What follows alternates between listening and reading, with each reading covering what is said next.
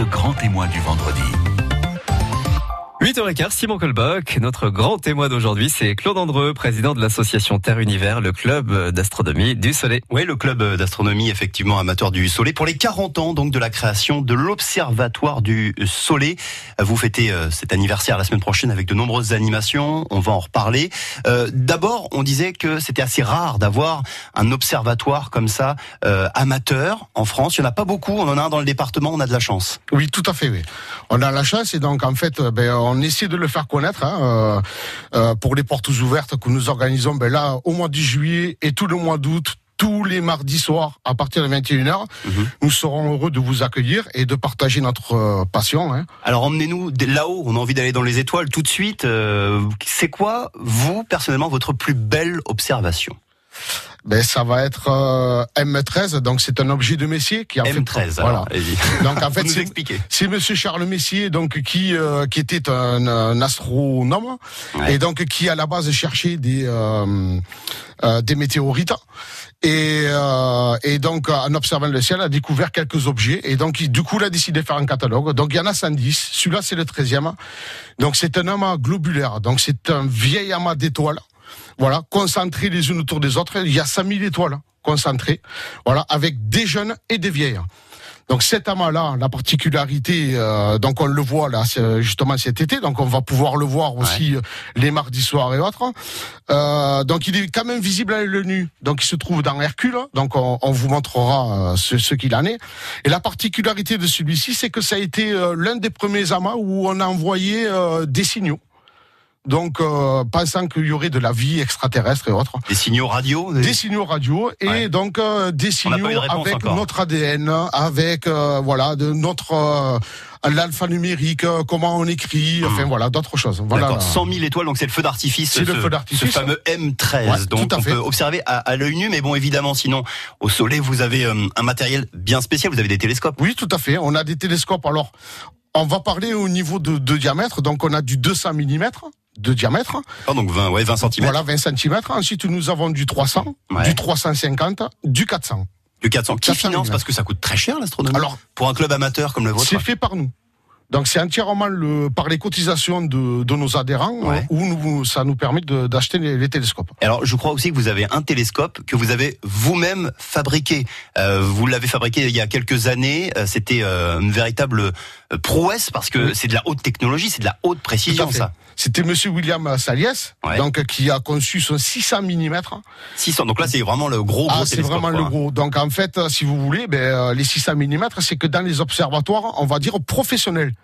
Voilà. Donc nous, nous avons la chance de, de l'avoir construit par Monsieur William Salias entièrement par ses mains et entièrement démontable et transportable. Mais comment on fait pour construire un, tel télescope? C'est une prouesse technologique. Ah, il est tout seul dans son garage, il l'a euh, fait? euh, Tout seul euh, à l'observatoire.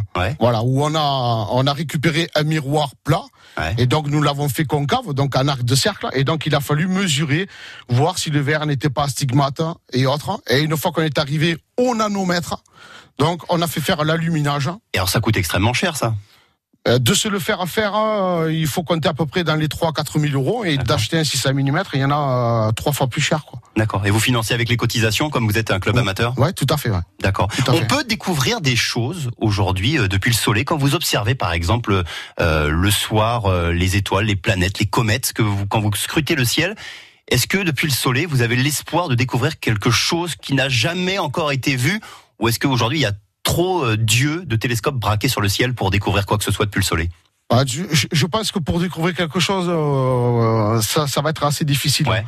Euh, voilà, comme vous vous l'avez bien décrit, il y a tellement de d'observatoires amateurs et, et d'astrophysiciens qui sont en train de, de, de, se jeter dans le dans le ciel, donc euh, ça va être très difficile. Mais on a l'espoir. Ouais, Nous gardons l'espoir, oui, tout à fait. Toujours ce côté un peu explorateur, en tout ah cas quand on met l'œil dans, le, dans, la, dans, la lunette.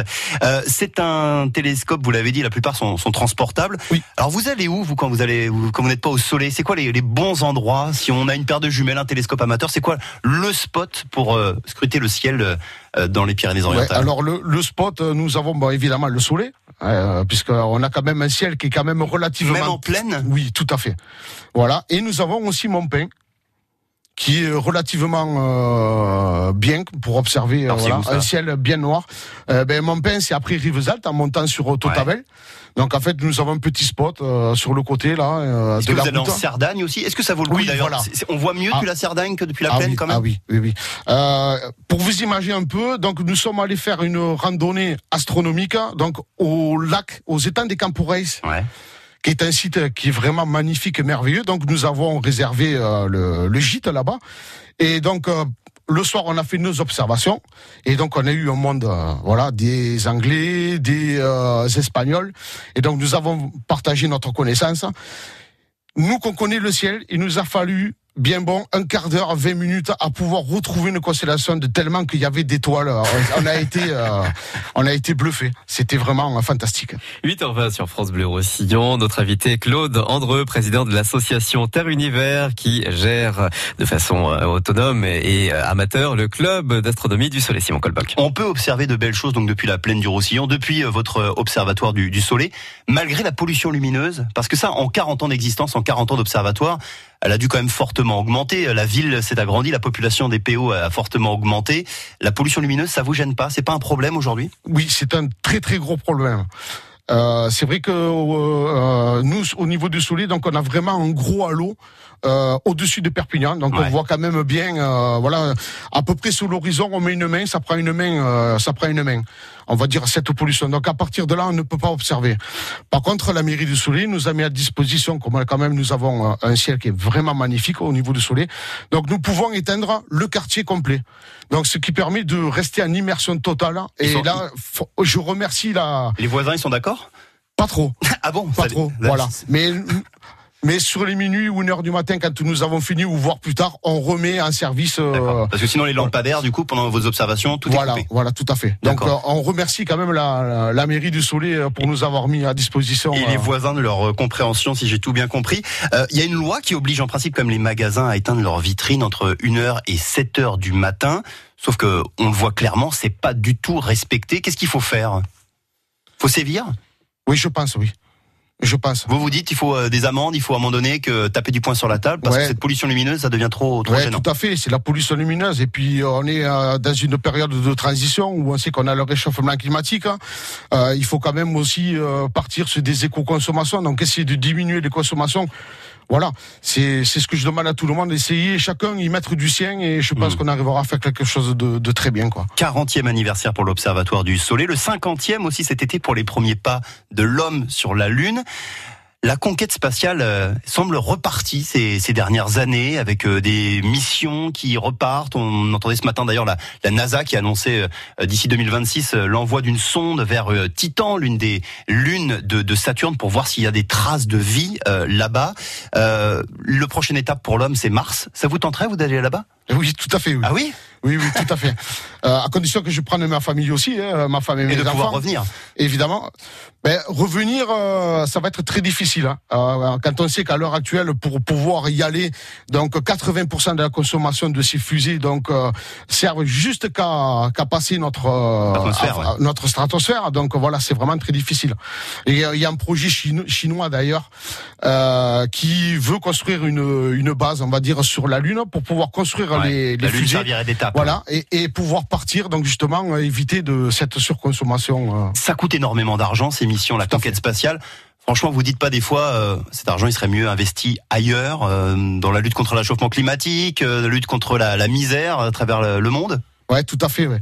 C'est, on peut le voir comme ça aussi. Alors c'est vrai, je conçois qu'il faut lutter contre justement ce que vous venez de dire, mais en fait, cette conquête spatiale, en fait, va nous servir de point de repère et savoir si déjà il y a eu euh, d'autres personnes ou d'autres euh, la vie ailleurs, ou la vie ailleurs, et essayer de comprendre pour quelles raisons elle s'est éteinte. Voilà, il y a des planètes où on sait qu'il y a eu de la vie, donc de l'eau. Donc s'il y a de l'eau, de la vie, hmm. et donc ça a disparu. Donc on essaie de comprendre pour quelles raisons ça, ce phénomène est arrivé et qu'on ne le reproduise pas chez nous. Il y a une planète qu'on pourrait euh, baptiser, qu'on peut baptiser, euh, tous les Français d'ailleurs peuvent participer, une planète qu'on pourrait appeler Canigou, une planète qu'on pourrait appeler USAP, pourquoi pas. C'est très sérieux, hein, c'est l'Union astronomique internationale qui a lancé un appel pour euh, baptiser toutes les étoiles, toutes les planètes découvertes ces, ces dernières années. Il y a une planète qui a été attribuée à chaque pays, donc il y en a une pour la France. La nôtre s'appelle pour l'instant HD 8574B. Bref, elle est à 144 années-lumière de la Terre. vous, vous allez participer? Vous souhaitez qu'on l'appelle comment? Ouais, on aurait aimé euh, y participer aussi. On sait que ça va être très très difficile hein, parce qu'en fait, euh, il y a beaucoup d'observatoires euh, amateurs, donc tout le monde va donner les noms. Donc on espère. Le Soleil, vous votez pour quoi vous? On aurait aimé. Catalan? Ouais, voilà, les dragons catalans ou l'USAP, c'est vraiment des valeurs de notre département, le rugby. Donc ouais, mettre en avant, voilà, pourquoi pas. Eh ben, on peut tous participer en tout cas sur le site internet de l'Union astronomique internationale. Merci beaucoup, Claude Andreux. Je rappelle que vous êtes donc le président de la l'association Terre Univers. C'est le club euh, amateur d'astronomie au Soleil. 40e anniversaire pour l'Observatoire amateur du Soleil. On le disait, il n'y en a pas beaucoup en France. On en a un chez nous. Il faut aller euh, vous voir, aller en profiter. La semaine prochaine, pour ce 40e anniversaire, des animations jeudi, vendredi et samedi prochain avec des conférences, des observations pour les petits et pour les grands. Merci beaucoup. Vous étiez notre grand témoin de ce vendredi, le dernier de la saison. Prochain grand témoin, ce sera en septembre. Merci à tous.